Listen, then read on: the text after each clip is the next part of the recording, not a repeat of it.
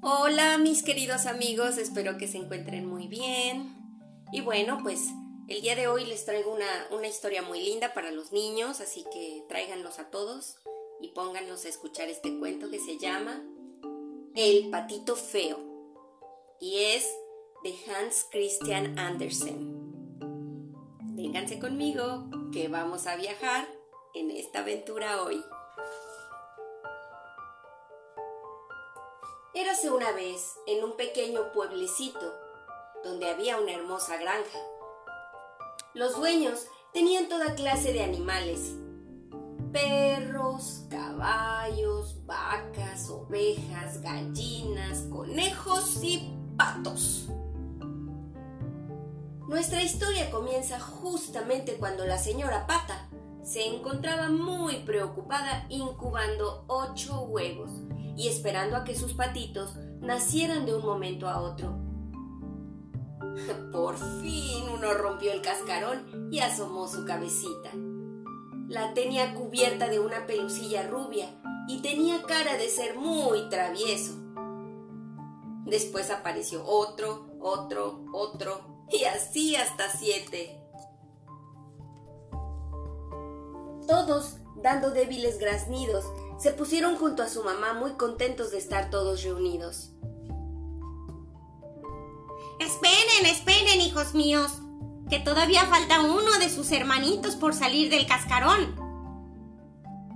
Todos dirigieron su mirada hacia el único huevo que aún quedaba entero. De pronto, comenzó a tambalearse y a crujir y a resquebrajarse el cascarón. ¡Y ¡zas! Apareció un patito. Pero un patito de color gris, larguirucho, con un pico enorme, feo y desgarbado, que avanzó hacia la mamá pata y sus hermanitos, saludándoles alegremente. ¡Hola, hola! ¡Hola, mamá! ¡Hola, hermanitos! La señora pata se quedó espantada de tener un hijo tan feísimo. Y sin mirarle apenas, echó a correr hacia el estanque, seguida de todos los patitos.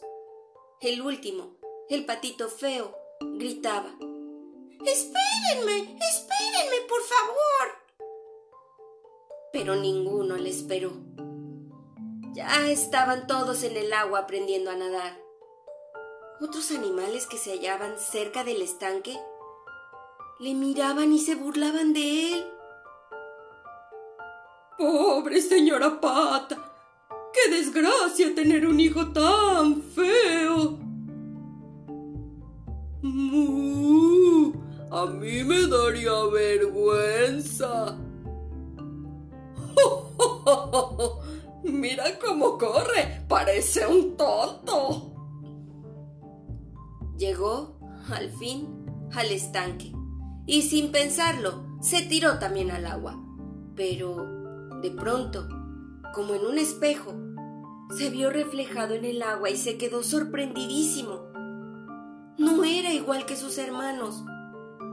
Le entró una vergüenza espantosa y corrió a refugiarse junto a su mamá.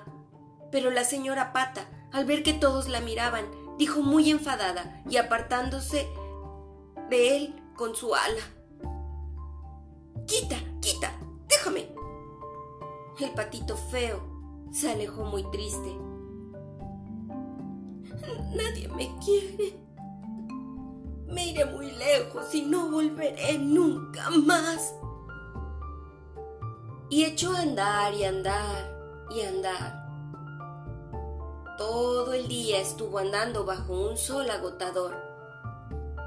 Al atardecer, llegó a una laguna donde descansaban algunos gansos salvajes. ¡Qué feo eres, muchacho! ¿De dónde vienes? ¿De qué raza eres? No lo sé. ¿Y ustedes? Nosotros somos gansos y viajamos continuamente de un país a otro. De repente, sucedió algo espeluznante. Hubo un gran revuelo y todos los gansos salieron volando, pero algunos cayeron otra vez a la tierra, otros pudieron huir. Los perros iban y venían ladrando horriblemente. Un pequeño patito feo trataba de ocultarse, temblando de miedo, y escondió la cabecita debajo del ala. Uno de los perros, uno muy grande, le descubrió. Se acercó a él, lo olfateó y dijo, Va, es muy pequeñajo, solo tiene plumas y es bien feo. Haré como si no lo hubiera visto.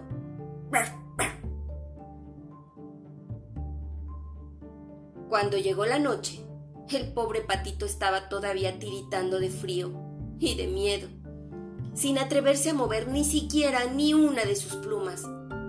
Después de aquella terrible noche, salió el sol otra vez y echó a andar. Encontró una casa en medio del campo. En ella vivía una campesina con un gato y una gallina. Cuando vio que se acercaba, el patito dijo, ¿Quién eres? Bueno, pasa, pasa. Yo soy muy mayor y no veo bien. Siempre hubiera querido tener una pata en mi casa que pusiera huevos y que tuviera muchos patitos. Pasaron unos días y claro, el patito no ponía huevos y sus compañeros la gallina y el gato eran muy antipáticos. Miau. Miau. Todavía si pudieras cazar ratones. Pero anda, hijo, que además de no servir para nada eres feísimo. Miau.